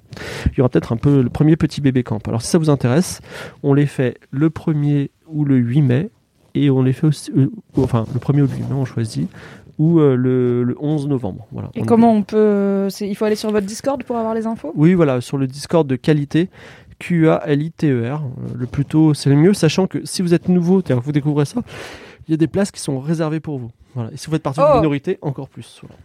Oh, donc j'aurai ma place en tant que double minorité ainsi que nouvelle euh, du camp. Alors, si tu es hétérosexuel, tu n'es pas dans l'ultime minorité. Je suis une femme racisée, donc double minorité. D'accord. Mais extrêmement hétéro, désolé, on peut pas tout avoir. Non, mais écoute, c'est très bien. Non, non, mais après, je connais Ne pas. joue pas au jeu des privilèges avec moi, Fibre Tigre, je Ah gagne. non, alors là, moi, je suis installé dans mes privilèges. Et genre, je- je- je- ça aussi, je devrais faire peut-être. Mon kiff, c'est les privilèges. Mais euh, Pour la prochaine fois que tu viens, on Voilà. fera ça sur Twitch, les gens seront ravis. Avec Aïda en face, ça va être très bien. Bon alors moi, euh, au niveau de mon emploi, non mais c'est vrai que je sais pas. Alors juste une petite parenthèse sur le kiff des privilèges, c'est que un, un non, T'es en train de faire un triple kiff. Des kiffception, j'adore ça. non mais juste un truc, c'est que euh, à un moment les, pol- les policiers ont commencé à mal me parler. C'était quand il y a eu la grève des gilets jaunes. Alors que moi j'ai un nom, c'est pas Charles Édouard mais quasi, tu vois. Et, euh, et je me suis dit s'ils commencent à me parler mal à moi, alors qu'est-ce que ça doit être pour tous les autres quoi, tu vois? Bah, en vrai, c'était le truc des Gilets jaunes, c'est Ouais. que ça a fait comprendre à tout le monde que la violence policière existe parce Ouais. qu'elle s'exprimait contre des personnes qui n'étaient pas traditionnellement visées par cette Ouais. violence dans des endroits qui n'étaient pas le lieu, mais en fait, euh, dans les banlieues et pour les personnes racisées, cette euh, violence policière, elle était déjà Ouais. très réelle et Ouais, très euh, palpable. Donc c'est un peu genre, ah, maintenant c'est dans le Ah, c'est 10e comme ça que ça se arrondissement parisien sur des gens qui ressemblent à Fibre Tigre, du coup on va en parler quoi. Voilà, je me suis dit si, si moi ils me tapent dessus, alors vraiment, qu'est-ce qu'ils doivent taper sur tout le monde là. Il y a pas, de- il y a plus de trucs. Voilà. Bon, bah écoutez, merci pour ce triple kiff. Et sinon, j'ai pas un tableau un peu triste, mais le camp c'est très bien. Venez. En vrai, ça a l'air trop cool. Et alors, Mm. question. Ouais. Pour... Alors déjà, combien ça coûte? Alors ça coûte. Alors justement, là encore, c'est un sujet de Discord parce que l'âme, il veut que ce soit le moins cher possible. Et moi, je- j'ai 40 ans, je suis riche, j'ai- j'aimerais bien faire un camp Toi, de t'es luxe. Edouard, 40 ans, banquier, on prend un Ah spa ouais, c'est ça, mais en plus, il y a des banquiers. Je, je dis, oh, tu sais quoi, on pourrait, on pourrait se faire un, un camp à Euro Disney, tu vois, et à Disneyland Paris, excusez-moi. Mais non, non, c'est 100 euros par personne, euh, 100 euros par personne pour 3 jours. Ce qui est plutôt très Ouais. réglo. Ouais, c'est ça. Et du coup, question pour les gens comme moi qui se tâtent à y aller, enfin, je me tâte pas à y aller, ça fait deux ans que je dois y aller, mais du coco le Covid. Euh, Est-ce que tu me conseilles d'y aller toute seule? Sachant que bon, je te connais déjà, donc c'est un peu triché, mais d'y aller toute seule en mode comme ça, je rencontre. Des... En fait, je suis partagée sur. J'ai envie d'y aller toute seule pour être sûre de parler à des gens et ne pas traîner qu'avec la personne que j'emmène. Et en même temps, j'ai envie de le vivre avec des personnes que j'aime déjà, tu vois, parce que ça a l'air d'être une expérience fun à partager. Bah, toi de voir, sachant que si tu viens seul et que c'est intimidant, c'est sûr. euh, très rapidement, en fait, on va te demander de te présenter devant tout le monde. C'est un petit peu intimidant. Bonjour, je m'appelle Mimi, euh, je fais ça. Et ensuite, euh, tu vas te retrouver dans une équipe parce qu'il faut quand même faire à manger et la vaisselle. Et, euh, et en fait, euh, très rapidement, en fait, tu vas avoir un débat sur les privilèges. Par exemple, tu vas t'incruster et tu vas casser des, tu vas casser des têtes aux gens. Et voilà, ça va vite se faire. Et en fait, l'air de rien, euh, c'est la commu parisienne qui discute un peu, qui aime les podcasts. Voilà, donc Qui aime Game of. Thrones, qui Ouais, j'espère adore. Mademoiselle. C'est ça, voilà. Non. Mademoiselle, ils connaissent, donc. Oui, non, mais ça, ça marche pour moi. Mais tu vois, pour les gens qui se tâtent à y aller, est-ce que tu recommanderais d'y aller tout seul la première fois ou d'y aller accompagné? En fait, quand je disais des demi-couples, le risque, c'est que même si vous venez, si vous êtes hétérosexuel et vous y allez avec votre meilleure pote fille, euh, en fait, vous avez tendance à rester entre filles et euh, le soir, vous, vous- je sais pas, vous couchez ensemble parce que c'est des dortoirs, par exemple, euh, vous lisez, vous bouquinez ensemble, tout ça. Effectivement, vous faites pas le, le truc de mixité, euh, le fait de rencontrer d'autres personnes. Et effectivement, vous allez pas faire forcément, vous n'allez pas rencontrer ce gars hyper ennuyeux, mais vous allez aussi ne pas rencontrer ce gars hyper passionnant et trop bien, quoi. Voilà. Donc, euh, la, la- moi, je vis l'aventure solitaire personnellement et je la trouve très bien. Je pense que j'emmènerai ma pote Célib et je lui dirai va parler aux garçons maintenant. Et moi je vais aller parler jeux de rôle avec fibre tigre et couper des carottes. voilà, volontiers. Mais après, c'est bien d'avoir quelqu'un aussi. Enfin, rien que pour veiller à ce que ce soit safe. Enfin, t'es avec plein d'inconnus. Je me mets aussi à la place de. Ça, je pense que c'est Alors, plutôt ça, je- encadré. on je a connais une pas du charte tout, donc, euh, euh, de la ah. safitude. Ah bah voilà, trop bien. Est-ce qu'elle s'appelle vraiment charte de la safitude Non, mais c'est charte. euh, Alors, d'ailleurs, le problème de la charte, je peux en parler, Mhm. ça, ça a soulevé des tensions. Parce qu'en gros, on- cette année, on a fait une charte en mode euh, pas de propos sexistes, tu te sens mal, tu vas parler à telle personne, tout ça, voilà. Mhm. Et en gros, euh, il y a des gens, dont moi, parce que je suis un sale con, j'ai dit euh, on n'a pas besoin de cette charte.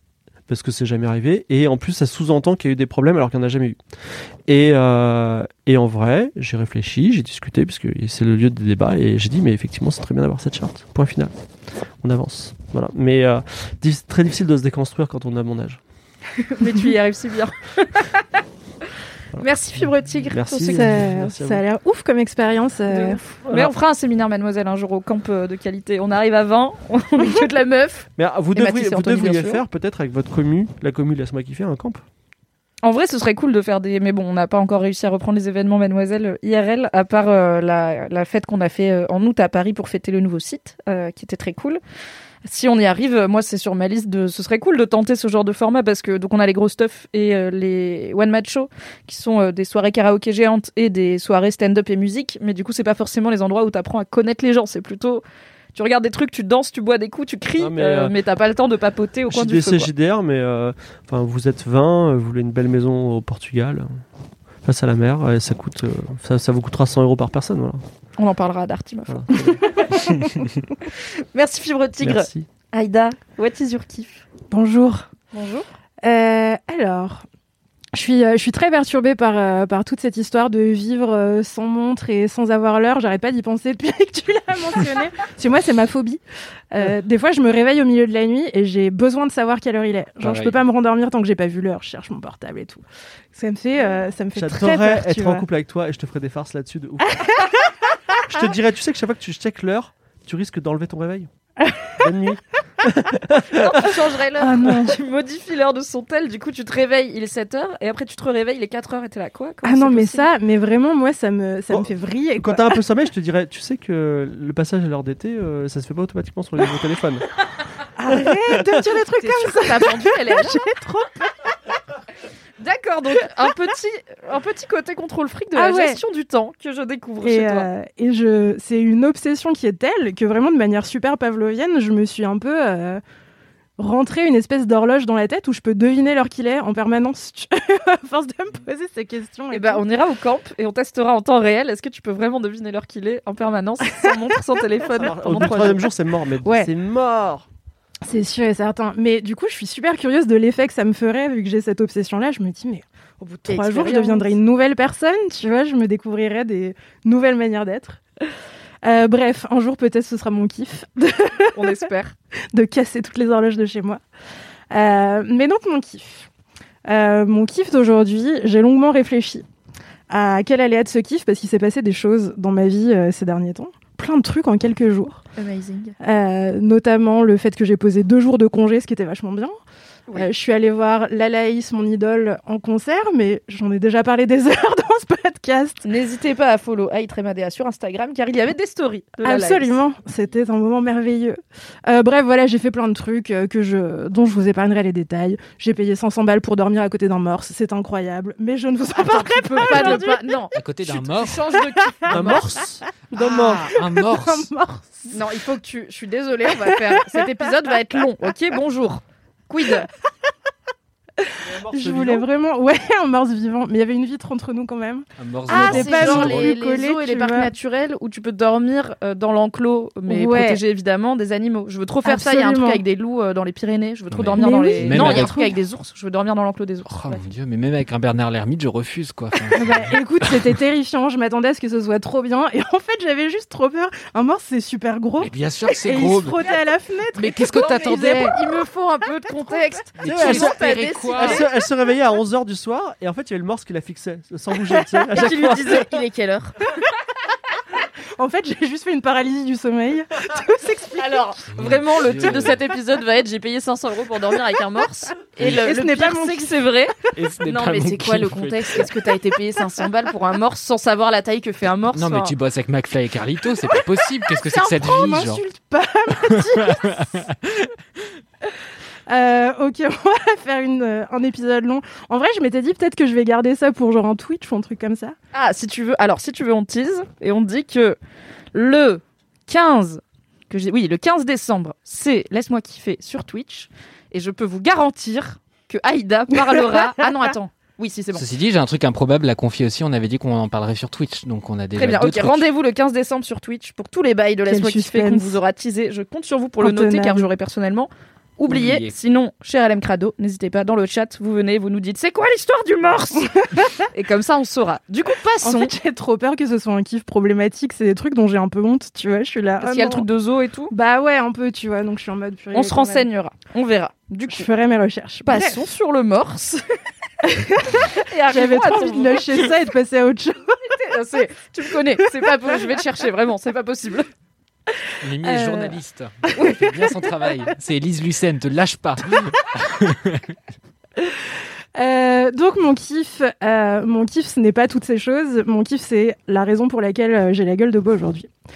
Et ce sont, ce sont, c'est puisque c'est une chose. mon kiff, c'est C'est le ginto. Euh, non, mon kiff, c'est euh, les soirées fado. Parce Ah. que hier, je suis allée dans un endroit qui s'appelle Portologia, qui est euh, une, euh, une espèce d'épicerie fine. Un endroit à Paris qui est pas très loin de nos bureaux. C'est un petit endroit euh, où on vend de la très bonne bouffe portugaise, plein de très bons fromages, plein de très bonnes charcuteries, et où on vend du très très bon Porto, notamment parce que le propriétaire de cet endroit a aussi des exploitations de Porto au Portugal. Bref, c'est délicieux. Je vais pas vous faire l'histoire du Porto parce que je la connais pas. Mais en tout cas, tout est extrêmement bon et surtout régulièrement, deux fois par mois, ils organisent des soirées fado. Alors qu'est-ce que Euh, c'est Le fado, je sais pas si ça vous parle, c'est un genre musical portugais. Méga J'allais triste. dire une danse, Méga, franchement. méga triste. Ouais.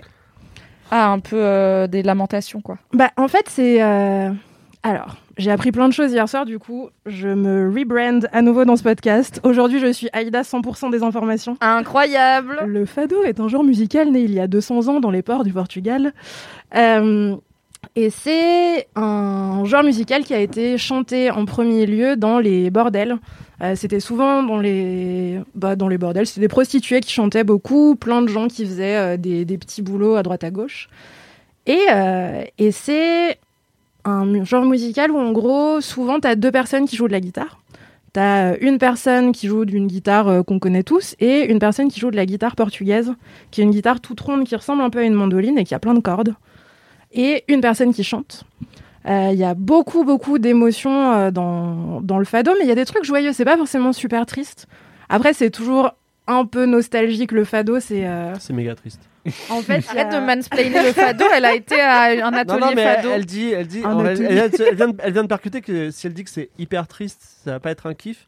Donc elle, fait du damage control, mais en vrai, le fado, c'est la musique triste, indéfendable. c'est un kiff. hein. C'est la seule musique que j'écoute. Donc je vous ferai un kiff musique déprimante un jour On si dirait quand les moments où j'essaie de faire croire aux gens que je fais mais regarde celui-là il est, il est positif c'est lancé les gens ils me regardent en mode non vraiment Non, pas vraiment non. vraiment pas C'est comme dire que. Mylène Farmer, c'est positif de temps en temps, tu vois. Attends, Bah, moi, je suis libertine, je suis moi, une catin. il y a des marrant, couleurs hein. elle a les cheveux rouges Bah, je pense que c'est limite du fado, puisqu'on est dans un bordel, tu vois. et- Yes Le fado, si vous voyez pas ce que c'est, imaginez Mylène Farmer mais en portugais. C'est exactement ça. J'ai tout compris au fado. Euh, ah, J'espère que Mylène Farmer écoute ce podcast. Et on l'embrasse. Mylène, tu m'appelles, tu viens. de LM. Crado finalement Slide dans nos DM, tu es invitée, Mylène. Dans Laisse-moi kiffer. Un message bourré. Mon rêve, mon rêve. Oh là là, voilà. je vais pleurer en faisant l'édition de ce podcast Je. Mais coupe rien, balance-le comme ça, c'est très bien. Euh, donc, le, le fado. Euh, Qu'est-ce que j'ai donné comme information? Il y a de la guitare, il y a, de des la gens qui guitare, chantent, il y a ça vient des bordels. gens qui chantent.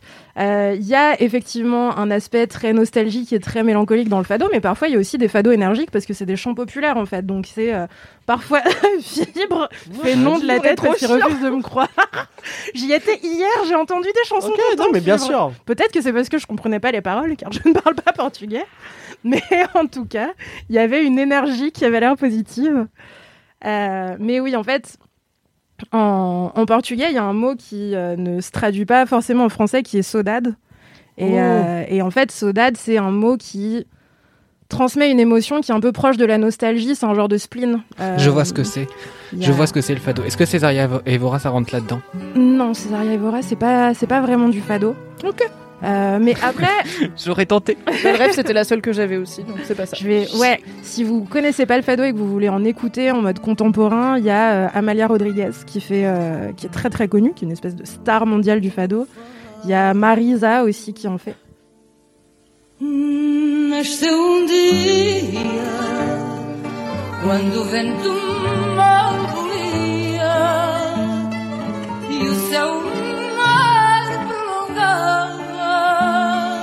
Euh, bref, c'est euh, c'est un truc qui est euh, un chant populaire portugais très très beau. Et donc, quand tu le vois en vrai, moi j'en avais déjà écouté avant euh, sur mon outil euh, musical, sur mon téléphone, euh, machin. Tu peux dire Spotify, hein, on peut dire musical. Sur mon lecteur digital. Bien sûr, ma machine à musique. et, euh, et en fait, le voir en vrai, c'est un truc qui est hyper puissant et hyper émouvant. Parce que le fado, c'est un genre musical où en fait, t'alternes vachement entre des chants très doux, qui vont parfois être chantés un peu doucement avec le bout des lèvres, et euh, des chants qui sont très très intenses. C'est vraiment deux secondes trois sur l'autoroute, euh, tu vois, tu passes d'un moment où la personne est là, non, non, non, et d'un seul coup, bam, elle va presque crier, chanter super fort. Et donc, il y a sa voix qui va emplir une pièce entière avec une puissance émotionnelle qui est assez ouf. Vraiment, c'est hyper beau. Moi, j'ai passé la soirée à avoir des frissons partout et à me dire Ah non, ça y est, j'ai le Covid et tout. Non, j'avais juste énormément d'émotions. Est-ce le Covid ou l'émotion Euh, en plus, Vraiment ma tagline 2020-2021. Cela dit, elle tousse beaucoup aujourd'hui. hein. J'ai Tout va bien, nous sommes tous testés négatifs. Et, euh, et voilà, enfin, tout cet aspect euh, très très intense et très émotionnel dans le dans le fado. Il y a un truc culturel qui est très fort euh, chez les Portugais autour du fado et euh, chez plein d'autres peuples parce qu'en vrai, vu que c'est une musique portuaire, elle s'est enfin le fado s'est inspiré aussi de choses qui viennent du Brésil, du Cap-Vert. Enfin voilà, c'est une euh, musique qui est très métissée par essence. Et, euh, et en fait, euh, c'est donc cette soirée-là, en l'occurrence, qui a lieu à Porto c'est un truc qui a lieu dans un tout petit endroit. Donc en fait, on était à tout péter une trentaine de personnes, à la lumière de la bougie, euh, en train de boire du trop bon Porto et de manger de la petite charcuterie et tout. Hum, la Et- best life déjà. hein. Au milieu de la pièce, t'as une personne qui va chanter des trucs de ouf, qui va te faire passer des émotions de ouf. Moi, j'ai tout le temps envie de pleurer quand j'en regarde. Euh, là, il s'avère que j'étais avec euh, mon mec et la famille de mon mec, donc je vais peut-être pas pleurer devant ma belle-mère. Tu... Euh, j'ai essayé de me retenir, mais j'en avais beau très envie. Je bégaye car je suis fatiguée. Car Et ému. ensuite j'ai bu beaucoup de Porto et maintenant j'ai mal au crâne. C'est peut-être le Covid. hein. Mais non, je suis testée négative, Mathis. Je t'ai fait douter. J'adore, moi, c'est voir me doute une microseconde en comme mode est-ce que c'est le Covid? Bon, allez, il est 19h, là, on avance. Et, euh, et ouais, non, c'est c'est vraiment un genre musical qui est très beau et c'est un endroit surtout que je recommande euh, si vous Mm. voulez aller voir du fado et, et kiffer aussi un peu la culture portugaise. En vrai, que qui est peu mise en valeur, je trouve, en France en Mm. général, alors que pourtant il y a plein de grosses communautés portugaises. Et, euh, et en fait, c'est trop bien, c'est un espèce d'énorme kiff. Euh, en plus, ce qui est ouf avec le fado, c'est qu'en fait, les hum, chanteurs et chanteuses et les musiciens se connaissent pas toujours. Et donc là, ce qui s'est passé, c'est qu'on a commencé avec des artistes qui jouaient ensemble pour la première fois. Et en gros, c'est un truc où tu as un, répertoire de chansons immense et où en fait l'artiste arrive vers les joueurs de guitare et leur dit bah voilà, moi je voudrais chanter sur euh, l'air de telle chanson. Les mecs connaissent tout par cœur, ils ont pas de partition, ils sont en mode ouais, bien sûr, je te joue l'air et tout. Et la personne chante les paroles qu'elle veut par-dessus. Donc parfois elle chante le texte original, parfois elle chante des choses qu'elle a écrit ou qu'il a écrit elle-même. Et, euh, et c'est hallucinant de performance. Enfin, t'as des mecs avec des guitares d'à 12 cordes qui sont là, qui font des trucs de ouf. Fais bien la guitare à 12 cordes. Je vous rappelle que je suis euh, imitatrice de bruit, professionnelle aussi. Et, euh, et avec euh, voilà quelqu'un qui te donne des émotions, qui te fait rire, qui te fait pleurer. Il y a plein d'énergie, tout ça dans une toute petite pièce. Si vous voulez pécho quelqu'un, emmenez-le là-bas, ça marchera très bien. Et, euh, et ouais, non, vraiment, euh, Porto Loggia, euh, bel endroit. N'hésitez pas à y aller. N'hésitez pas à écouter du fado en vrai. Écoute, ça donne très envie. Bah, je pense que Mimi, quand tu as dit Porto charcuterie, C'était un peu plus un argument Elle a que cessé de euh, penser. la musique et les émotions. Mais en vrai, je n'écoute pas de musique, mais quand j'en écoute, elle est forcément déprimante. Donc, peut-être que le fado, c'est ce qu'il me faut en termes de musique euh, portugaise. Et il y a du fromage. Il y a du fromage Voilà. et les gens sont très sympas. Et j'adore le Porto, car j'ai été à Porto et j'ai fait les caves de Porto. Et j'ai ramené du Porto à tout le monde et j'ai bu beaucoup de Porto. C'était super. La Tu peux pas les refaire, un de ces quatre tu Comme ça, tu rapportes une petite bouteille. Ah oui, oui, mais- on fera le séminaire, bien sûr, le camp Mademoiselle à Porto. Mais Voilà. j'aimerais bien qu'on Avec m'explique le délire d'écouter de la musique triste. Je comprends pas. C'est vrai? Bah Ah oui, ouais parce qu'en fait, la musique, si t'es si empathique, ce que je souhaite que, je souhaite que so- soyez, t'écoutes de la musique triste, tu deviens triste. Et vous voulez Non. pas être triste. Mais t'as jamais vu un film triste ou lu un livre triste Bah ouais, ça un me rend triste j'aime pas ça. Ouais, je déteste ça. Mais moi, moi c'est le processus inverse. C'est que l'émotion, elle est déjà là et je vais au bout de mon émotion. Très Mais, bien. euh, Mais moi j'aime bien parce que je pense que ça me. Comment dire ça? C'est un peu comme. Est-ce Pleurer, que cette comme- métaphore fonctionne? Tu pleures à distance. C'est un peu comme la masturbation pour la libido, tu vois. Genre, c'est déjà là, t'es déjà un peu triste, mais ça te permet, ça enhance, ta- ça améliore, ta- ça, ça rend plus intense ta tristesse, et ça lui donne un cadre et ça l'amplifie. Et du coup, tu peux la vivre pleinement. Et, après, coup, je tu trouve que tu te sens, bah, des fois, Ouais. mais pas tout le temps, parce que si, je pleurais dès que j'écoutais de la musique triste, ce serait long. Et du coup, grave. ça te C'est pas grave, fait. je pleure euh, souvent, moi, en écoutant. Enfin, j'écoute du Portichet, donc ça aide peut-être pas, mais. euh, Oui, c'est vrai. Moi, pour le coup, j'en écoute pas très souvent. Mais quand j'en écoute, je ne pleure pas, mais je vis les émotions. Ouais. Du coup, c'est un peu un- une porte ouverte vers les émotions. Et toutes les émotions sont cool, même les négatives, tu vois. Mm. Et puis il y a un côté cathartique aussi de se dire que c'est un peu ce que tu dis, Mimi. T'as un côté euh, contrôle. T'as un espace où ces trucs, euh, bah voilà, la tristesse, c'est pas une émotion qui est toujours agréable à ressentir, même si je pense qu'elle peut l'être. Mm. Euh, tu la ranges dans un coin et puis d'un seul coup, tu te retrouves dans un cadre où tu peux l'exprimer différemment et c'est quelqu'un d'autre qui la qui l'exprime, mais qui la soigne un peu aussi parce que c'est beau, tu vois, Ouais, dans la tête de quelqu'un. Non, mais je devrais me cas. déconstruire, mais moi, je peux, moi en tant qu'homme, je peux pas pleurer. Bah, viens avec moi, on Merci fait un sur stage. hein. Mademoiselle. Non, non, mais t'es pas obligé de le suivre quand il est insupportable. C'est petit, mais parfois insupportable. Vous le saurez. C'est j'avoue, j'avoue que je sais que c'est bien de pleurer, mais euh, c'est des choses que j'arrive C'est pas. sain de pleurer. Je sais, mais j'ai vu vice versa, ok, de comme ça qui explique très bien que la tristesse c'est essentiel le truc, mais ça m'empêche pas. Voilà, je suis né en 1978, il y avait encore la peine de mort en France à l'époque. Je vois, je suis vieux et moi effectivement pleurer c'est compliqué. C'est euh, c'est quelque chose que je ne fais pas. Mais. Est-ce que c'est quelque chose sur lequel tu as envie de travailler ou pas? J'ai pas. Je, je me demande si votre monde il est si agréable, parce que vous avez quand même beaucoup de problèmes quand je vous regarde le, le Twitter des jeunes. Le Twitter des jeunes. Twitter des je jeunes qui parle pleurent, des hommes en phase avec leurs émotions. Ouais, Va non. faire un séminaire avec Fabrice Florent là dans son podcast Histoire de mec et t'apprendras à pleurer, ce sera super. Je, je sais pas si j'ai envie en fait. Je suis bien dans mon, mon illusion de monde où on pleure pas. Mais t'as pas mal au dos ou je sais pas. Ah si, si, on a des complètement. Je, suis au bout de ma vie en fait. non, mais je suis, lu- je Viens suis- dans mon truc, je suis au bout de ma vie, mais je suis bien dans je suis mon- lucide que ça pose des gros problèmes dans ma vie, mais le fait est que ça s'auto-alimente. Tu vois, tu te dis, je suis hyper mal dans ma peau, mais j'ai pas envie de changer parce que je veux pas être un autre finalement, tu vois. Et pourquoi pas, je sais pas. Et c'est pour ça qu'on paye des thérapeutes finalement Ouais, pour nous vrai, accompagner sur vrai, ce chemin. vrai, Je ne peux qu'encourager toutes les personnes et notamment les hommes qui nous écoutent à envisager la possibilité de peut-être aller parler à des professionnels pour être la meilleure version de vous-même si vous en avez envie. Mais je crois Mais que c'est déjà c'est formidable, plus de tu vois. 70% de, de meufs, euh, les, les patientes. Des Tout à fait, en France. hein. Tout à fait. Donc il y a un boulevard, allez-y. Payez des, payez des résidences secondaires au psy, ça leur fera plaisir.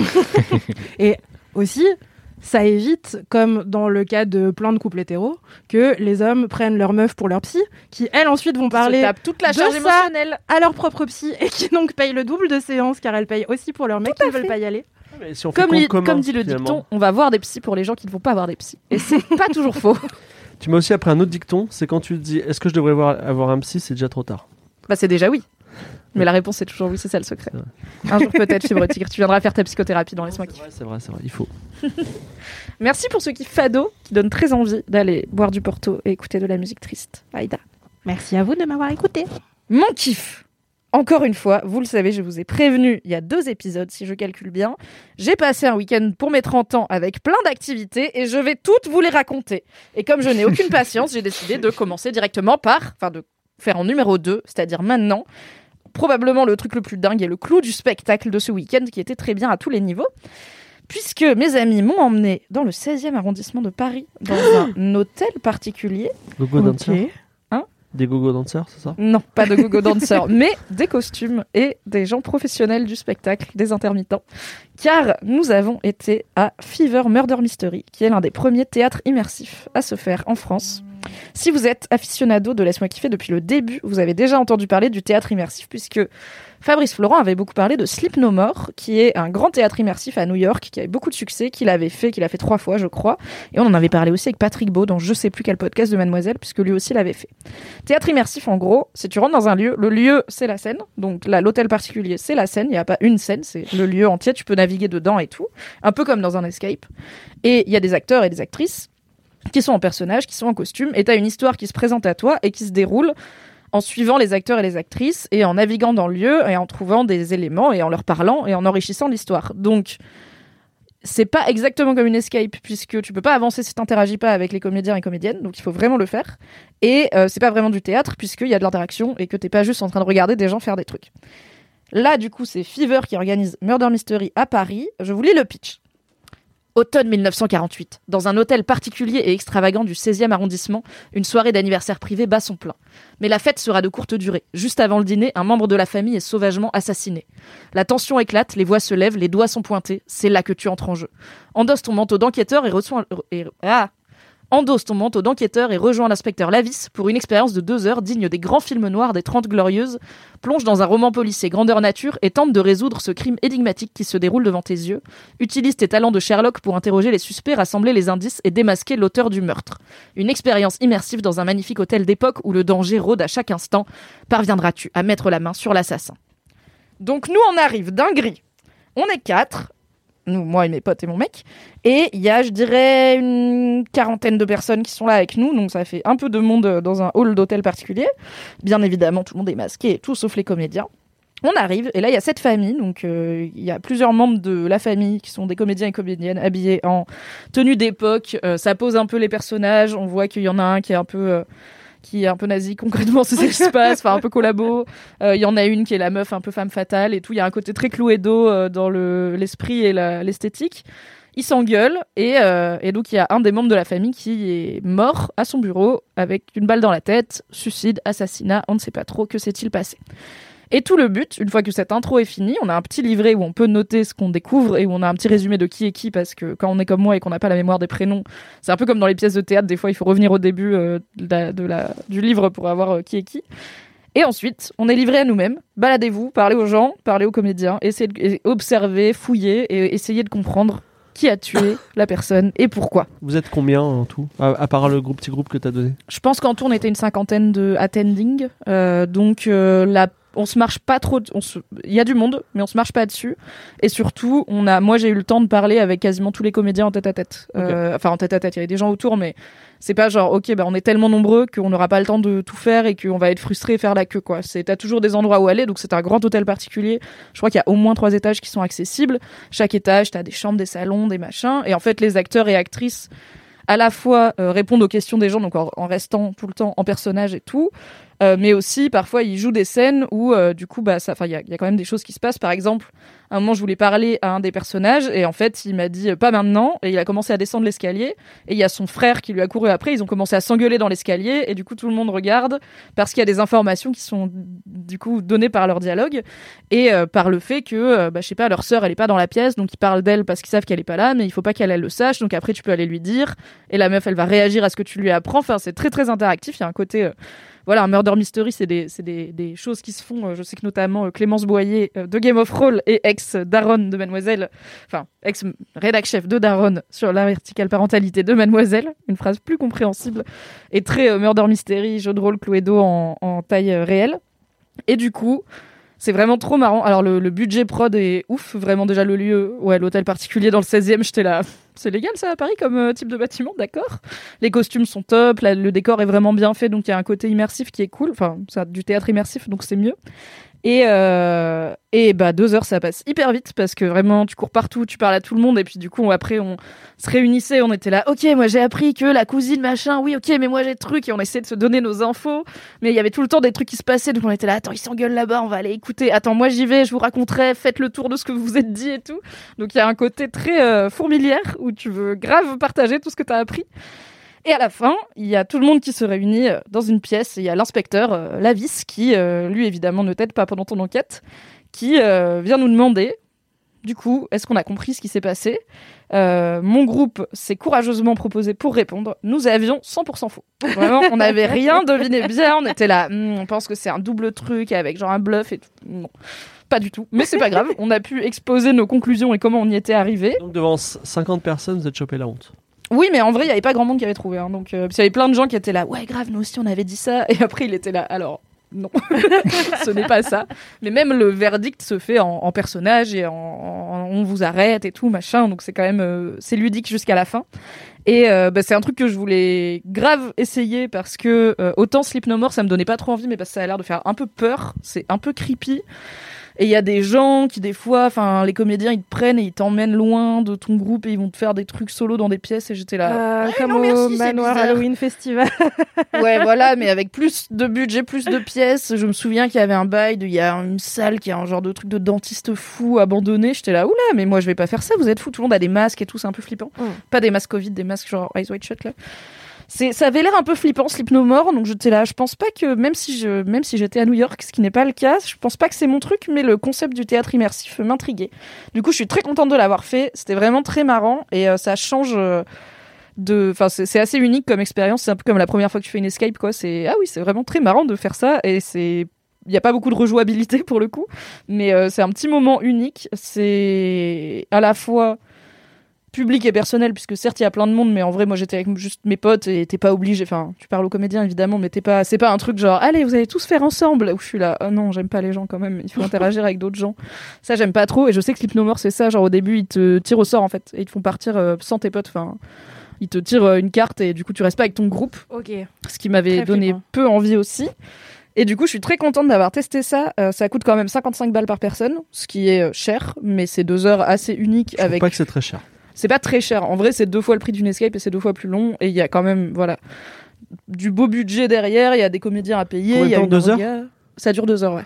Ouais, parce que tu- enfin, moi, je- tout de suite, j'ai fait le budget, je dis bon, ça va coûter 100 euros. Effectivement, là, là, ils gagnent 2500 euros euh, pour une séance de deux heures.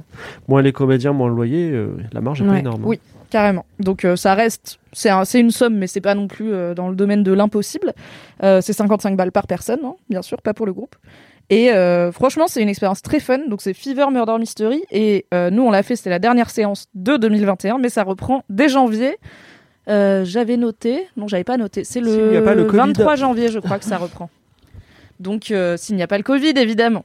Donc euh, si vous passez par Paris, euh, franchement testez et dans la plupart des capitales d'Europe maintenant ça se fait les, les théâtres Mm, mm. immersifs. Londres le fait beaucoup, ouais. Oui bah oui dans le dans le monde anglo-saxon il y a plus de c'est un peu comme les comédies musicales Broadway et tout c'est C'est un peu plus courant. Donc il y a un côté escape euh, qui est marrant et en même temps il y a un côté euh, bah, très théâtre euh, qui est qui est aussi très chouette. Mm. J'ai trouvé que les comédiens et comédiennes étaient super, les costumes étaient super. C'était marrant de voir. parce que des fois, on finissait par genre, tu poses un bout de fesse sur une chaise et tu parles avec tes potes et t'es là, ok.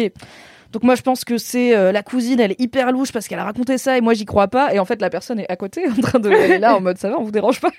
mais elle reste en personnage et elle fait comme. Mais elle interagit quand même. Enfin, elle nous a vraiment dit, ça va, je vous dérange pas de me soupçonner alors que j'ai rien fait. Enfin, comme si c'était une vraie personne euh, à côté de qui des policiers disent, je pense que c'est elle la coupable. Donc c'est marrant, ça t'oblige un peu à réfléchir, à, rester dans le jeu, quoi.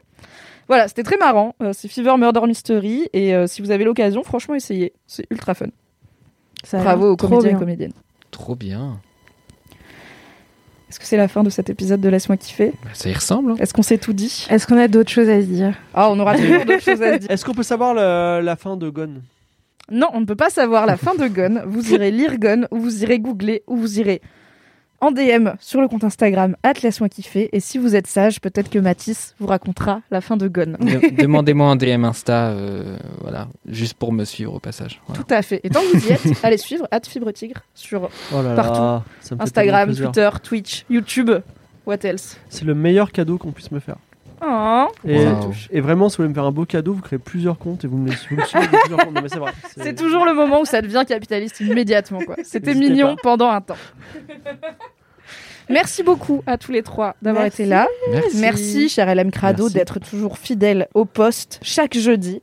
On se retrouve la semaine prochaine pour un nouvel épisode. Je vais vous faire le petit topo si vous voulez être dans Laisse-moi kiffer finalement. Si vous voulez envoyer un commentaire écrit ou une dédicace écrite, ça se passe sur Apple, Apple Podcast, Podcast. avec 5 Cinq étoiles. Yes Pour les messages boubou, les messages réré, les messages Bourré. et pour les jingles audio ou les dédicaces audio, c'est aussi possible. Ça se passe soit, comme on l'a eu aujourd'hui, quelqu'un de très studieux qui nous l'a envoyé à laisse-moi kiffer at mademoiselle.com, une adresse mail qui fonctionne, soit en DM sur le compte Instagram at laisse-moi kiffer, on survivra aussi. Des gros bisous, prenez soin de vous, soyez Bisous. heureux, kiffez la vie, tous. et à la Kiff semaine comme prochaine. coff. Kiff comme coff. c'est horrible. Bye bye Bisous.